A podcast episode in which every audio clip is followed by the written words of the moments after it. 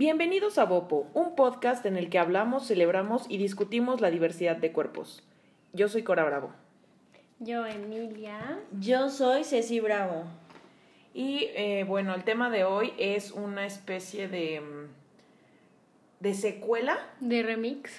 Ajá, como de. mm, Pues sí, como de toma 2 de un podcast que ya habíamos hecho un poco, pero pues justo faltó abundar aquella ocasión. O sea, vamos a hablar de la representación. En el capítulo pasado, bueno, en ese capítulo en el que medio de embarrada sacamos a colación eso fue porque les habíamos dado recomendaciones de algunas películas como para recargar su body positive.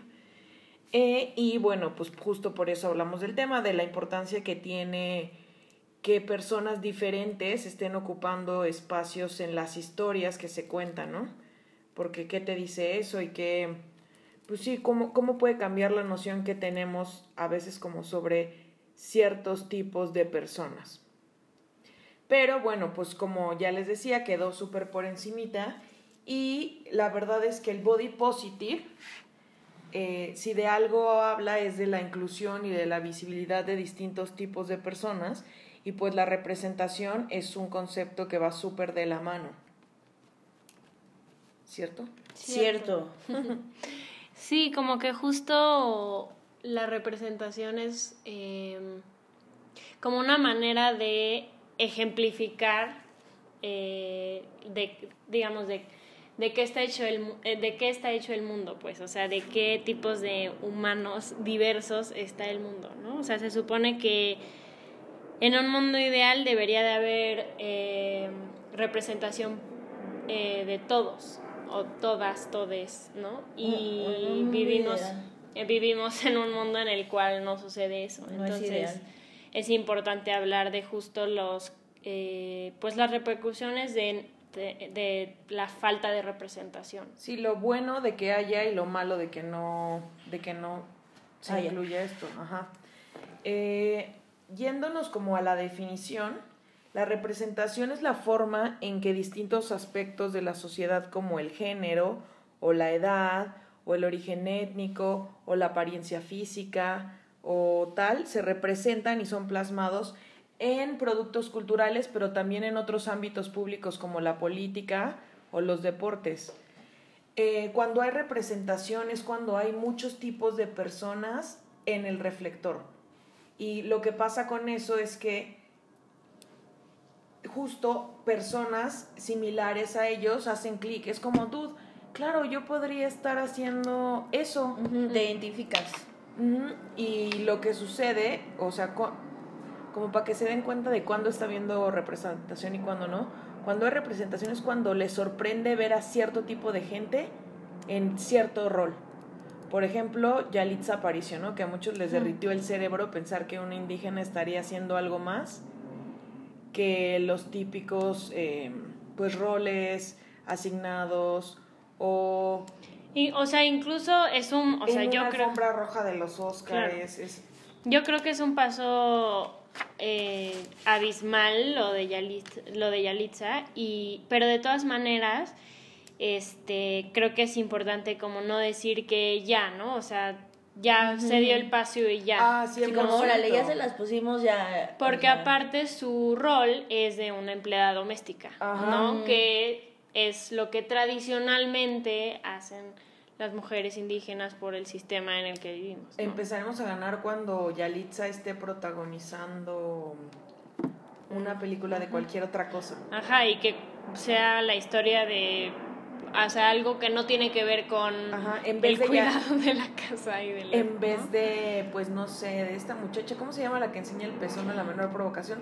En vez de Marta, Marta y Gareda, pues ajá. veamos a Yalitza. Pero Exacto. pues sí es un gran Sí, claro, avance, o sea, claro. sí. Sí, pero- Porque no, o sea, siento que igual en un año atrás hubiera sido otra persona, o sea, que no, no tienes a alguien así trabajando.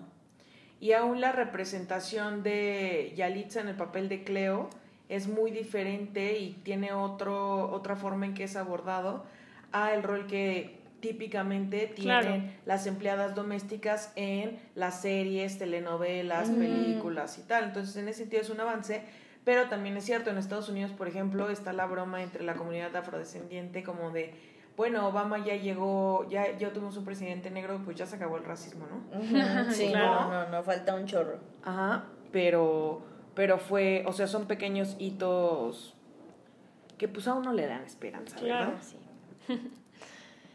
En- bueno, justo estábamos platicando de por dónde íbamos a darle a esto y tal. Y en realidad, pues por lo pronto en español hay poca información. Casi todo lo que hay está mucho más enfocado a género, lo cual nos parece pues que está muy bien. Solamente que hay otros ámbitos de- desde donde se aborda esto. Yo encontré una TED Talk donde el, se las vamos a compartir, pero el ponente justo dice que la representación inspira a las siguientes generaciones, da un, da un sentido de posibilidad. O sea, el ver que un político, un deportista, un cantante o algún actor en cierto papel está haciendo de cosas diferentes que no son lo que se te ha dicho que tú vas a hacer porque eres o te ves de cierta manera, pues es como de wow, él contaba de cómo Star Trek lo había es como güey, estaba viendo a negros que eran ingenieros o que eran líderes de equipo o que eran algo que no típicamente había, o sea, pues estábamos destinados a hacer, ¿no? Los raperos o pandilleros o esclavos o, o sea, Whoopi Goldberg que estaba a cargo de la tripulación. Era como era la primera vez que yo veía a una mujer negra que no hacía el rol de, de Criada, una mucama, sí. de una criada. Justo yo leí que el, solo el 5% de la población americana se siente representada con lo que ve en la vida, o sea, en pantallas, publicidad y... Sí. Y eso que Estados Unidos es, o sea, una sociedad súper diversa y que más o menos trata de empujarlo. Pero que Hollywood sí está... En México están totalmente En invisibilizadas las demás como pues como variantes, o sea, ya no voy a hablar solamente de etnia, ¿no? Como que a veces solo pensamos que estamos los blancos, los mestizos y los indígenas, pero también hay una comunidad afrodescendiente, también hay muchos otros tipos de personas que simplemente no figuran en cargos públicos, en deportes, en medios y en otros estos pues ámbitos como eso, más públicos. Sí. En una en otra TED Talk, que es el, igual se las compartiremos, es este una escritora nigeriana que vive en Estados Unidos, pero toda su infancia y adolescencia estuvo en Nigeria y entonces ella, o sea, la TED Talk se llama La importancia de una de no. es algo así como que no sé el título exacto, pero es que contamos solo una parte de la historia y no todas las posibilidades y todas las este, y miles y millones de historias que hay, ¿no? Y entonces ella dice que cuando era, cuando era chica y empezaba a escribir, como los libros que leía eran ingleses de escritores de Londres, por ejemplo, todos los personajes de las historias que ella escribía eran este, blancos con ojos azules que en el invierno salían a hacer un este, mu- muñeco de nieve y ella decía, o sea, los leyó tiempo después y fue como lo importante que fue para ella darse cuenta de que ella no vivía así y de que no importaba que ella no viviera como lo que estaba escrito, pues, ¿no? O sea, la importancia de ella decir, yo no comía sopa de, no sé qué comen los ingleses, pero algo así como, o yo no tomaba el té, ¿no? O sea, yo comía mangos, yo me trepaba en los árboles, nunca había visto la nieve, eh, ¿no? O sea, como toda esa, o sea, no, no reducir el concepto de raza a pues cómo me veo, ¿no? O el, el color de mi piel, sino toda una cultura, toda una experiencia de vivir las costumbres, los Fíjate valores. que no había pensado en eso de los libros, pero yo voy con unos niños a leerles y no me había dado cuenta de eso hasta que estás diciéndolo, Emi, pero cuando les leo libros de escritores mexicanos, o sea, hace poco leímos uno de Francisco Hinojosa, que claro, ellos entendían todo porque en la manera en cómo se hablaba, que te daba ejemplos como, y entonces estábamos tomando una chaparrita, y bueno, ellos no entienden porque son muy pequeños, pero, o sea, con cosas así que era como, sí, sí, sí, o sea, o les leo a veces otros cuentos como de escritores chilenos, ajá, y es como, pero ¿qué es esto? Y yo, ah, miren, pues les explico. Y, y sí he notado, e incluso a mí también me gusta más leerlos cuando son cuentos, ajá, o sea, que estás entendiendo, que te identificas, te representa. Pues justo, o sea, el, el- la parte de representación tiene muchas cosas positivas e impacta de muchas maneras. Por un lado, directamente al representado, que es como, wow, yo puedo hacer eso. Y por otro lado, también a los que no están necesariamente, pues ahí representados, porque cambia esos vallas, como que esos prejuicios que tenemos al ver que, ok, este, no sé, cierta cierto tipo de persona está haciendo cierto tipo de cosas que no son típicamente mm, lo que tenemos asociado, ¿no? como, Es como cuestionar los estereotipos asociados. Exacto, porque sí es verdad que la representación influye, o sea, es, la falta de representación es esto de una, una mentira que cuentas muchas veces se convierte en verdad.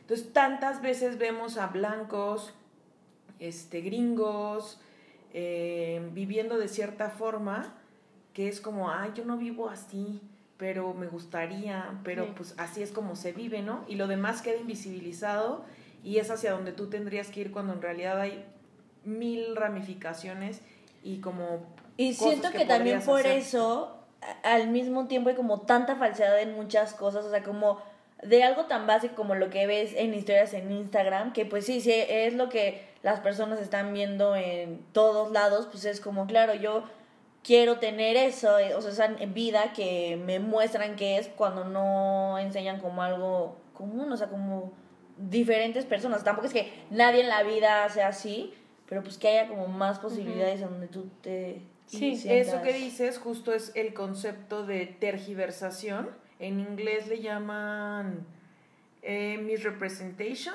Mm.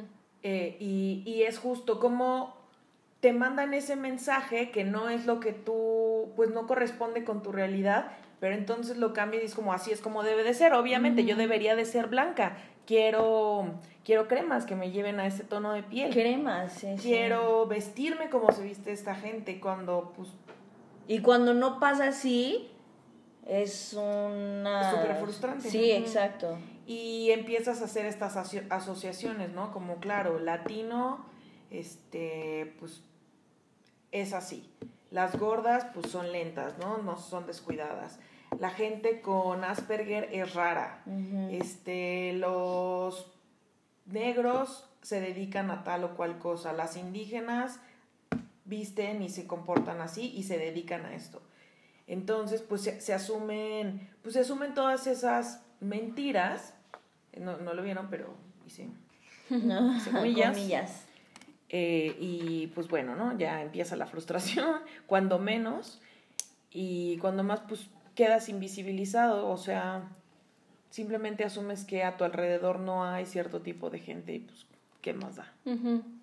Y es que justo, o sea, como que mm, es entender que ha- hay todo un sistema que oprime de muchísimas formas, ¿no? O sea, yo también pensaba como en la representación de personas que viven con un trastorno mental. O sea, como también en, también en eso hay estereotipos, ¿no? También en, el, en estereotipos de, de discapacidad, ¿no? Cómo es vivir con una discapacidad este, ta- sea mental o sea que no tienes una pierna o tal. Yo me acuerdo que una vez en Instagram encontré a una modelo brasileña que tiene una prótesis Sí. y es Sí, increíble, increíble, increíble, ajá. ¿no? O sea, como que me acuerdo que cuando yo la, lo, lo veía las primeras veces era como, qué, qué, o sea, qué diferente es y qué horrible que me sorprenda, ¿no? O sea, se supone que debería de ser algo a lo que estemos acostumbrados, pues porque el, o sea, el mundo es diverso y debe de ser representado como tal, ¿no? O sea, diverso. Pero no, como que justo se ha encontrado, eh, eh, bueno, se ha querido eh, reducir a la gente a solo una forma de, de vivir, o sea, como que aspiren a solo una forma que es la correcta según ellos. Y los borras, los, los borras del panorama, les voy a explicar cómo yo lo entiendo, cómo la representación, si alguna, no sé si alguna vez les ha pasado que están pensando o en su familia están pensando en comprar un coche. Y entonces pues empiezan a ver modelos. Y entonces eventualmente se deciden por uno, ¿no? Y de repente, pues obviamente como es el que estuvieron viendo y el que acaban de comprar o están pensando a comprar, empiezan a verlo por todos lados. O sea, no se habían dado cuenta que ese coche estaba por todos lados. Y es como, ah, yo no sabía, ¿no? Entonces, más o menos pasa lo mismo con la representación. Eh, por ejemplo, eh, me pasa con los programas de Discovery Human Health que representan otra realidad muy blanca y muy gringa, pero eh, empezaron a sacar un montón de programas sobre gente pequeña, gente de estatura baja, y yo pensaba, ¿cómo puede funcionar esto si en México casi no hay? O sea, de huevos yo asumiendo que sin tener ningún dato a la mano como sobre cuál sería la población con ese padecimiento o esa condición en México, simplemente asumí que pues no sucedería. Entonces vi los programas y juro que empezaron a aparecer las personas de talla pequeña a mi alrededor. Mm. O sea, hay un chef en nudo negro, o sea, empecé a verlos a mi alrededor y es como, claro, güey, porque nunca me había puesto a pensar en que existía. Exacto. Es como cuando las embarazadas dicen que cuando estás embarazada ves a un buen de embarazadas y es como, sí, todo el tiempo, ya todas las mujeres están embarazando y es como, no, o sea, cuando empieza a ser tu realidad, lo empiezas a visibilizar, ¿no? O sea, como yo estaba leyendo eh, de justo del movimiento y de que tiene cierta, cierta fuerza desde hace algunos años y pensé en, esta, en este rollo de que en los Óscares, cuando fue la, la, como la queja, este muy, muy fuerte por parte de muchos actores que decían que los Óscares eran demasiado blancos, ¿no? Y que no había representación, porque todos los actores habían sido, eh, actores y actrices este, en las categorías habían sido blancas, blancos o blancas. Y entonces empecé a leer más sobre eso y vi que Viola Davis, que es una actriz eh, negra, dijo que, bueno, empezó todo este hashtag de Oscars so white, o sea, como de que demasiado blancos. Y entonces Viola Davis dijo, es que sí es importante que se visibilice, pero no es un hashtag, o sea, es mi vida, es, mi, es mi historia de vida y como yo he tenido que luchar por tener los eh, roles y que he tenido. Y entonces empieza, o sea, cuenta sobre la diferencia de eh, personas que tienen talento pero no hay oportunidades, ¿no? O sea, que, una, que mucha gente es como, no, es que es súper talentosa y es como, no, tal vez tiene muchísimas oportunidades y muchísimas conexiones y contactos en el mundo de, en el que se quiere desarrollar para que pueda triunfar, ¿no? O sea, no es nada más ser talentoso, sino es tener eh, todo un sistema a tu favor, que muchísima gente que no está representada no lo tiene. Es también es como... Perdón ¿Qué ibas a decir? Que lo que hablamos eh, justo el pasado, que muchas personas por su aspecto físico no pueden subir de puesto en el trabajo o no pueden tener un trabajo porque es como, no, o sea, aunque la persona sea muy buena en lo que están buscando, sean exactamente lo que están el famosísimo echarle ganas, Ajá, ¿no? Como, pues no le echó tantas ganas. Sí. Y, justo a lo que iba yo era que en el lado opuesto se critica muchísimo ahora a esta chica Kylie Jenner, mm. porque me parece no tiene ni 21 años, debe andar como por los 19 o 20, y se hace llamar como, o sea, es de las adolescentes o de las jóvenes más ricas del mundo y self-made, o sea, como que ella sola hubiera llegado hasta ese punto. Y ella lo alega muchísimo, es como, claro, me quieren quitar mérito porque soy mujer, no confundamos no confundamos conversaciones, o sea, de alguna manera podría ser pues este de reconocer que una chica de menos de 20 años sea una de las más millonarias y pues además sea mujer y bla bla bla, pero hay que echarle un poquito más como de ojo y la lupa al, al contexto porque pues que una morra con todas las oportunidades que tenía, como ella no lo hubiera hecho, más bien hubiera sido lo extraordinario. Sí, sí, sí, o sea, sí, pues una vida totalmente privilegiada, o sea. Y es que justo siento que el problema es como decir, a ver, o sea, a ti te han representado desde siempre, o sea, tú viste películas, caricaturas, juguetes como tú, ¿no? O sea, siempre has tenido una representación importante en tu vida, ¿no? Y entonces es como, a ver, no estamos diciendo que tú no eres importante, tranquilo, sí, sí, ¿no? Sí, es que estamos queriendo que haya representación para más, personas. O sea, ¿a ti qué te molesta que haya diferentes tipos de Barbies y no solamente la que es blanca y güera. Como el, el episodio de Lisa Simpson, que cambias la Barbie porque es como no me representa. ajá, quiero que más niñas se sientan identificadas con Barbies. Exacto. Y ahí, bueno, ya vienen temas de racismo también muy profundos en pues en Estados Unidos, sin ir más lejos, pero también alguna vez en un documental de Netflix veía de de hecho un programa muy interesante sobre turismo extraño en el mundo y retrataron una comunidad en Sudáfrica que estaban convencidos que se les había dado ya tanto poder a los negros que eventualmente lucharían por desaparecer a la raza blanca. Ay, no. que cada vez ganaban más espacios y, y, pues ellos temían por sus vidas y pues porque estaban siendo invisibilizados, ¿no? Ay, no. No, es impresionante. Que siento que un poquito aquí se puede traducir como cuando los, estos llamados, los denominados white sicans Ah. se ofenden por ser llamados white chican, ¿no? Es como, güey, ¿qué tiene de malo que sea güero? O sea, es discriminación inversa. la, la, discriminación inversa no existe, por Sí, sí, No existe. Sí, y justo también pensaba en otros ejemplos de, pues, de racismo. O sea, a mí, como que yo tengo todo un problema de decir raza, en el sentido de que me acuerdo muchísimo de una maestra de historia que tenía que siempre decía, raza solo hay una y es la humana. Y todos somos la misma raza y no hay por qué, ¿no? Etnias. Exacto.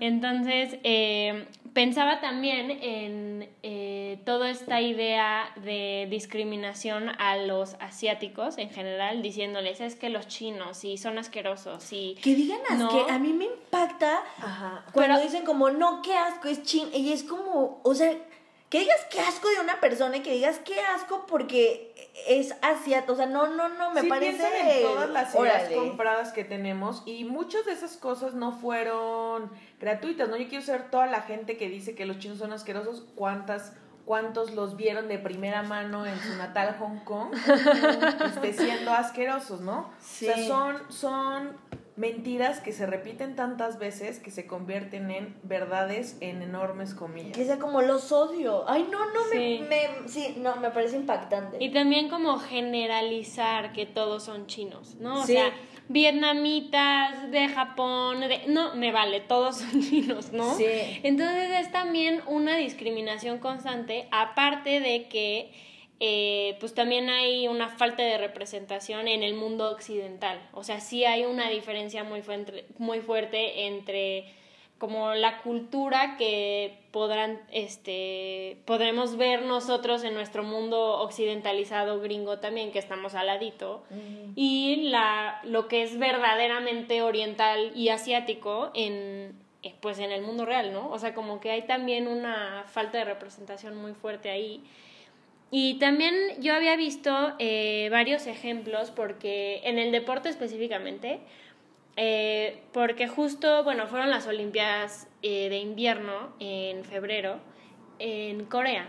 Y entonces hubo mucha, mucha visibilización, visibilización y representación de deportistas de origen asiático y este era importantísimo también como que ellos, los, los deportistas, decían, este, es, no saben lo significativo que es para mí que ver, ver a niñas con mis mismos rasgos que me dicen te admiro y yo empecé a patinar por ti, patinar en hielo, por ejemplo, ¿no? Em, empecé a patinar por ti. O sea, es una manera de inspiración súper, em, o sea, como que llega mucho a la identidad, ¿no? O sea, como que se hace ahí algo muy, pues como genuino de decir yo me veo como ella y puedo estar donde ella está, ¿no? Exacto. Y entonces em, hay muchísimos, muchísimos patinadores, incluso eh, asiático-americanos, eh, que han llegado impresionantemente lejos en el mundo del deporte, desde el snowboard hasta el patinaje. Y entonces es todo un... O sea, siento que es algo importantísimo para las nuevas generaciones, como decías, y, y pensar que las personas tienen derecho a ver a alguien como ellos siendo eh, exitosos, pues. O sea, como que es el derecho de cualquier persona, eh, como, o sea, tener la idea completa de cómo es ser, de cómo es eh, ser ellos, ¿no? Sí. Porque justo es, ese es el problema, ¿no? Que está incompleto. O sea, nosotros lo que vemos es incompleto. O sea, claro que existen los gringos blancos, güeros, pero pues, no es todo el mundo, ¿no? O sea, No, ese es el problema. realidad, mucho más. ni- o sea, justo. Y bueno, ya que lo traes al, al caso, investigamos a ciertos perfiles, bueno, traemos como preparados algunos perfiles de gente que justo está representando a minorías y están como en ocupando estos espacios públicos importantes y por qué hay que seguirles la pista y cuál es como ese mm, ese aspecto de representación que tocan. Yo, por ejemplo, bueno, ya mencionamos a Yalitza, pero hay muchos otros ámbitos. Justo ahora pensaba en el Mijis. Pedro, Ay, Mijis. sí. Pedro Carrizales, Mijis. ajá, es eh, vino así a romperles y a volarles la cabeza Sí, a la, la- no a la pueden, clase o sea, política. no, no, pueden, con él. Simplemente es algo que... Él es legislador en San Luis Potosí y, eh, pues, por si no lo topan, él estuvo en la cárcel.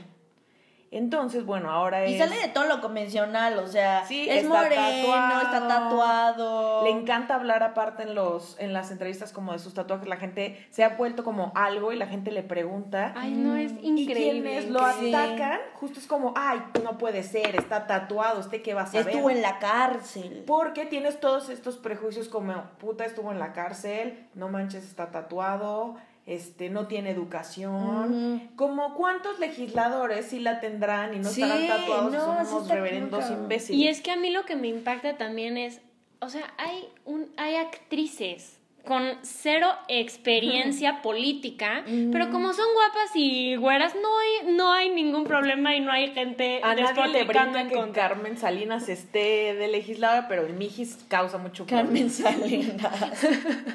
Eh, también, Ay, qué buen ejemplo diste, hermana. gracias hermana. Te felicito. También en el, eh, por ejemplo, pues en el ámbito de los deportes, yo traía el caso de Jessamine Stanley, que es una yogi afrodescendiente plus size. No te puedes creer las posturas que hace en, en Instagram, comparte mucho de su trabajo. Y está cañón como tiene la flexibilidad que muchas otras personas de muchos otros tipos de cuerpo no alcanzaríamos a... Y es justo, o sea, a mí me- con ella me pasa justo eso de la representación. O sea, a mí, terapeutas, Emi, me han recomendado hacer yoga. Y yo me compraba la idea de cómo voy a hacer yoga. O sea, cómo yo con este cuerpo voy a hacer yoga. O sea, al primer un calambre, o sea, ya no. Y no, pues simplemente decía como, pues es que mira, hay, unas, hay personas que nacen para algo, pues yo no nací para el yoga. Y cuando mi amiga y compañera Amy me empezó a enseñar estas personas, fue como, ¡ah! y sí, o sea, te animas y es como, no, obvio sí puedo, y qué tiene que ver el cuerpo, y, ay, muy hermoso. Sí, no, se los vamos a Es compartir. increíble, Les ya, vamos increíble. a compartir. eh, vamos a ponerles fotillos de cada una de las personas que estamos hablando ahora. Sí.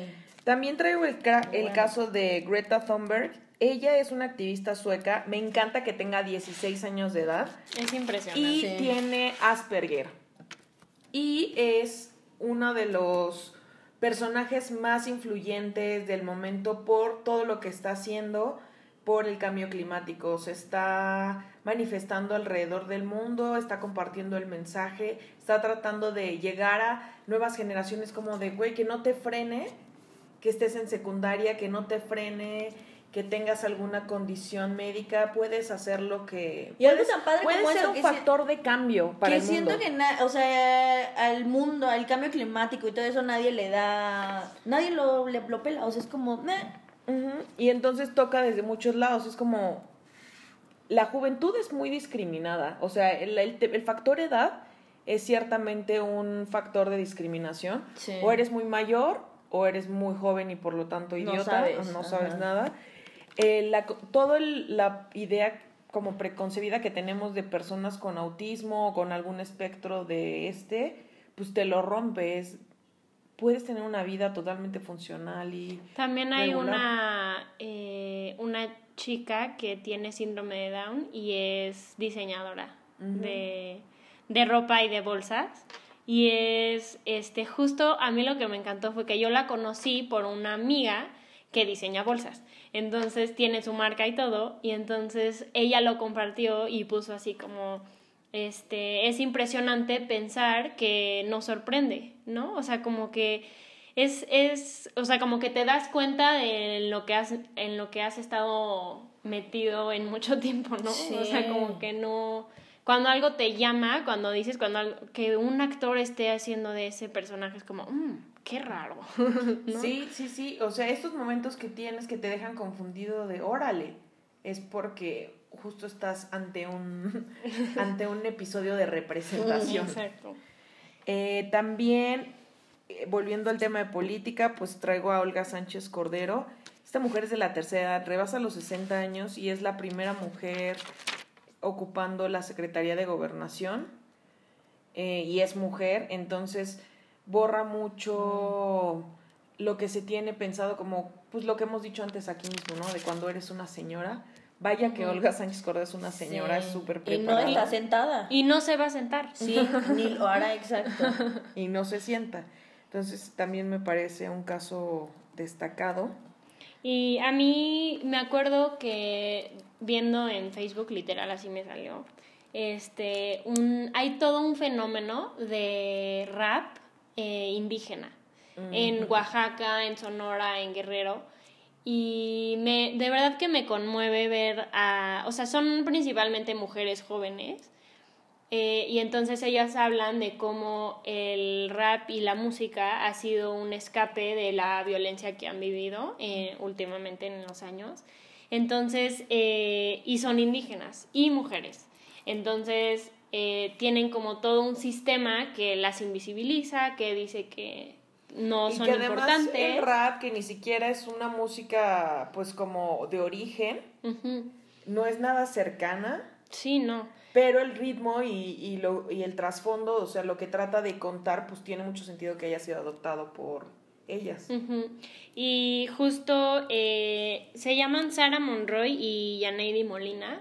Ellas viven en Sonora y justo han utilizado canciones y conciertos para recaudar fondos para en defensa de ciertos territorios que muchas em, empresas este, internacionales quieren comprar para diferentes cosas, ¿no? Pero es, ellas hablan de la defensa de la defensa de su territorio, de su tierra, de sus historias, ¿no? Y de lo importante que es defender.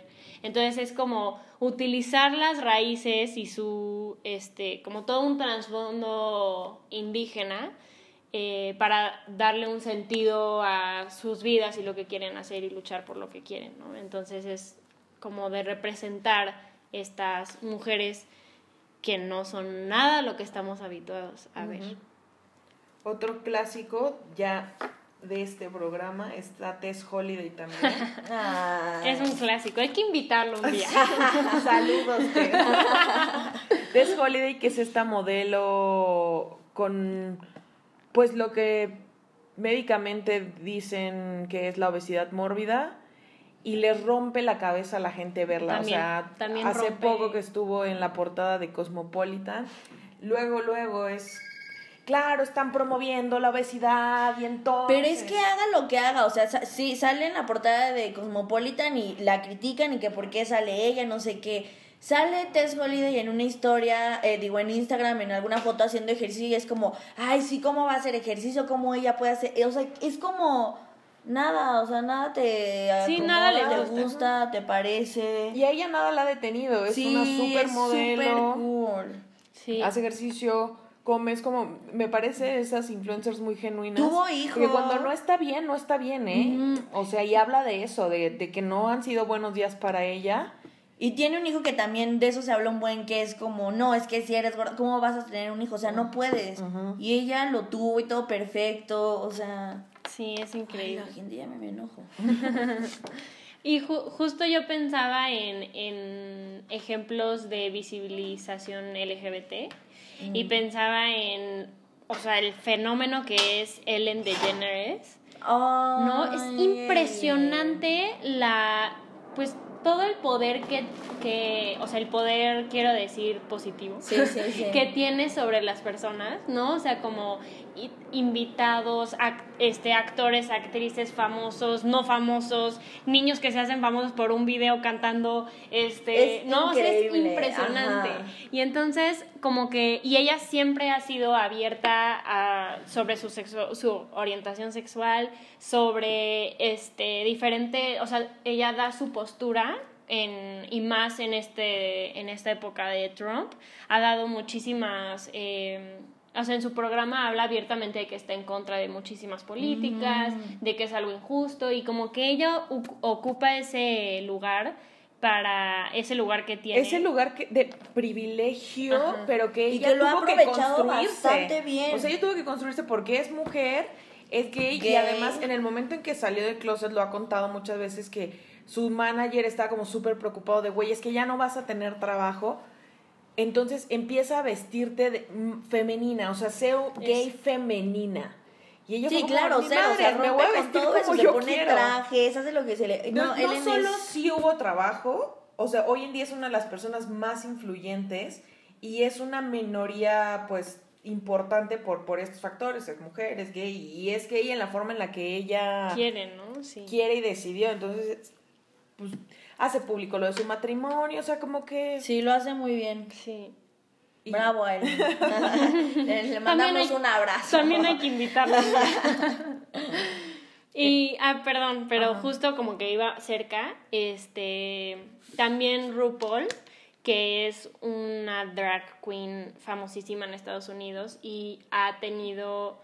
O sea, yo de verdad es algo que admiro impresionantemente la manera en la que él o sí, él ha querido, este... No solo visibilizó, sino que popularizó. Pero en verdad es un fenómeno impactante, ¿no? O sea, la, la, carrera de RuPaul, o sea, RuPaul's Drag Race, es un fenómeno en Estados Unidos y en el resto del... en, varios países que de verdad viene a hacer una explosión fuerte en la mente de muchas personas, entre ellos mi papá, que cuando yo lo veo en la tele, así se le queda viendo y es como, mmm, pero son todos hombres y yo sí, pa, y es que hacen esto y no sé qué, y, es como de actuación y teatro y hacen estos como, este, retos y así, y es como, oye, y, pero de verdad que yo no puedo creer que sean, o sea, ya cuando salen en drag, ¿no? Y que es como, no lo puede creer, pero es algo que le viene a, a cambiar la, la, o sea, la idea que él tenía de muchas cosas, ¿no? Y más como él habiendo crecido en una, o sea, con una masculinidad muy cerrada y muy, ¿no? O sea, como que viene a cuestionar muchas cosas, pero él, o sea, no es como que le gusta y lo disfruta conmigo, pero lo ve y es como, mm, estoy, estoy, estoy reflexionando sobre esto, ¿no? Y entonces es como darle justo un espacio a que hagas lo que se te dé la gana. Y me encanta que justo por RuPaul's, o sea, haya habido personas que se sientan representadas por él y que ahora en México el movimiento drag queen esté siendo tan grande. O sea, no hemos logrado que esté en la tele, pero en YouTube hay un programa que se llama La Más Draga, que acaba de salir la segunda temporada. Véanla, por cierto. Sí, y es increíble, o sea, que son... Y justo ahorita en La Más Draga 2, o sea, hay drag queens que es como, no, pues yo crecí que en Guadalajara y pues no tenía un espacio en donde podía hacer drag o hay personas que no podían salir así de sus casas, como que eh, contrataban, contrataban, rentaban un cuarto de hotel y ahí se dragueaban porque no, o sea, no había manera de que ellos salieran. Por si no saben qué es drag queen, son... Debimos de haberlo dicho Sí, sí, sí, ahorita me quedé pensando eso. Son... Eh, sí son nombres, porque cuando son mujeres que se draguean es otro nombre. Drag King. Ah, miren. Eh, hombres que juegan con todos estos estereotipos o roles que se supone que debe de cumplir una mujer. Hacen cosas con, o sea, como el maquillaje, lo exageran muchísimo, pelucas, tacones, o sea, es como una manera de representar arte jugando con todos estos estereotipos. Es como cuestión, justo, es como cuestionar y jugar con lo que debe de ser femenino y lo que debe de ser masculino. Y y, y lo que me gusta a mí también es que no, no es como, ellos no quieren entrar en una categoría tampoco de, pero eres trans, pero eres gay, pero entonces, no, o sea, se supone que, pues si eres drag queen, te, te vistes y, o sea, haces toda una personalidad en ese momento. Pero no tienes por qué entrar en ninguna otra categoría ni, ni decirlo, ¿no? O sea, como que hay muchísimas o sea, muchísimas opciones y siento que esa es la, la, potencia de estos movimientos, cuando crean posibilidades y opciones. Sí. Y no solo entrar en una cajita y ya. Exactamente. Eh, yo traía otros ejemplos más, el de Alexandria Ocasio Cortés, es una congresista de 29 años, es de origen latino y todo el mundo creía que no iba a llegar a ningún lado, o sea, tuvo una campaña política en Estados Unidos con muy pocos recursos y ella apeló a eso, a, a llegar a las comunidades, a apelar a la representación, a decir, güey, soy de esta comunidad, sé lo que necesitas. Y pues por eso tiene menos de 30 años y tiene un espacio en, en el Congreso de Estados Unidos, entonces ha sido muy relevante y es un y es tiene una personalidad increíble. Sí, o también estaba pensando en decir Adele, pero ahorita que tengo un lesbian crush con Rosalía también se me hace que sale de todo, o sea, no es como el típico cuerpo que esperas ver o como esa belleza. El idioma, ¿no? Canta en inglés. El, el idioma, que sea tan joven, o sea, ella igual rompe con un buen de estos estereotipos que ponen. Ay, Rosalía. También Adele, también Adele. Sí, Adele. es güera y blanca, pero. No, no, sí, Adele también es súper culita. O sea, sí, pero quería mencionar a Rosalía. Feminista, apoya el aborto. Ay, sí, qué oso. Sí, es súper cool. Y este, ah, de otro ejemplo que bueno, es un poco complejo el tema, pero creo que se están dando pasos muy importantes, es este la Liga Femenil de Fútbol en México. Y como eh, claro que no les pagan pero ni de broma sí, no, no, no. y claro que este o sea hay mucho todavía que avanzar pero creo que es impresionante. O sea yo no pueden o sea casi hasta me... Creo que sí lloré, de hecho. Ah. Cuando vi, o sea, prendí el canal de la tele y estaban jugando, o sea, estaba en la tele abierta las mujeres de fútbol en un partido, ¿no? Entonces es como, qué horror que hasta...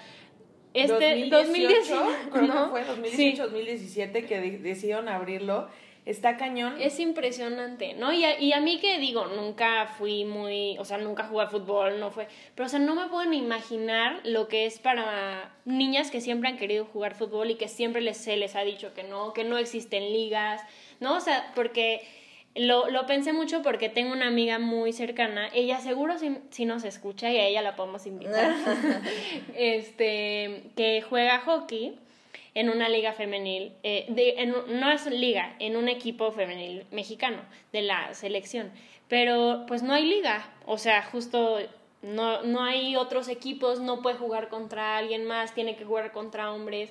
Sí hay una liga internacional, pero en México no. Entonces es, ha sido todo, o sea, acompañarla también en ese proceso de ver pues de luchar por tener este los mismos eh, las mismas posibilidades que el equipo varonil poder viajar internacionalmente poder jugar en contra contra otros equipos.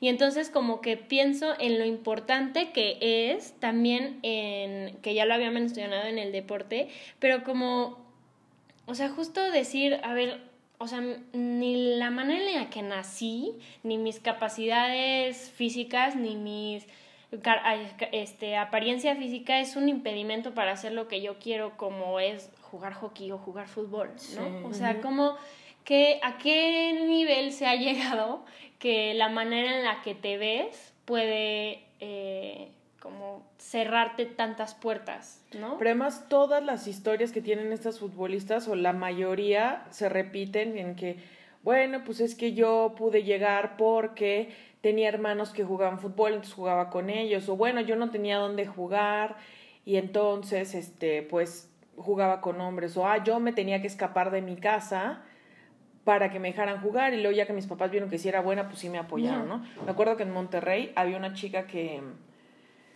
que quería ser portera y su papá creo que en algún tiempo jugó en esa posición y no la dejaba ser portera porque entonces se iban a arruinar las manos y se le iban a hacer manos de hombre.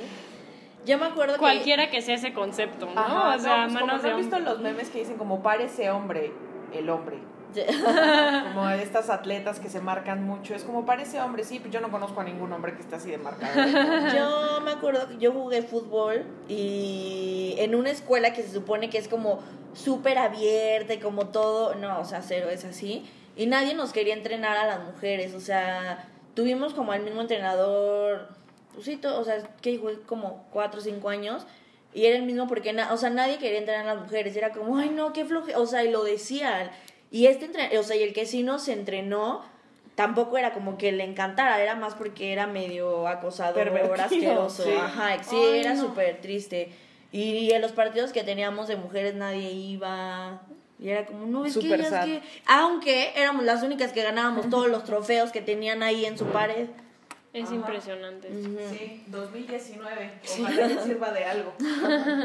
Pues bueno, entonces, eh, por eso es importante la representación. Todas estas cosas que hemos dicho. Eh, creo que vale la pena abrir nuestros propios espacios. Internet lo permite mucho. Eh, Yo creo que estamos... cuestionarnos mucho lo que estamos viendo es como ese papel podría estarlo haciendo alguien de otra etnia podría estar haciéndolo alguien de otro aspecto físico Eh, eso ayuda mucho y buscar estos productos culturales seguirle la pista a todos estos perfiles como esperanzadores Como el Miji. el Miji sí ayuda ayuda mucho a, a empujar a empujar estos cambios Yo siento que vamos, vamos para arriba, ¿no? O sea, ahorita siento que estamos en un, o sea, de pocos años para acá ha habido una explosión de representación, o sea, no ideal, pero... Aún no es masiva, pero han, han empezado a abrirse esos espacios que si lo comparan también con todo lo- todos los años de la Tierra, pues sí es un cambio. O sea, es algo. Sí. Pues muchas gracias por habernos escuchado. Nos, nos escuchamos la próxima semana. Yo soy Cora Bravo. Me encuentran en redes como la señorita Cora. Yo soy Ceci Bravo y me encuentran en redes como Ces Bravo y, y en Bopo, la red, las redes sociales de Bopo son en Instagram y en Facebook Bopodcast y en Twitter mi Bopodcast. Y yo soy Emilia y mi tweet, Twitter, what? Y mi Instagram es EmiliaTRS. Nos escuchamos en el próximo episodio y Recuerden pues, que vamos a poner las fotos de las personas. Ah, sí, estén pendientes a lo que estaremos poniendo en redes, porque pues eso es lo que planeamos, subir estos perfiles. Si ustedes saben de otra gente inspiradora que debería de tener el foco puesto, pues por favor compártanlo también con nosotros. Bye.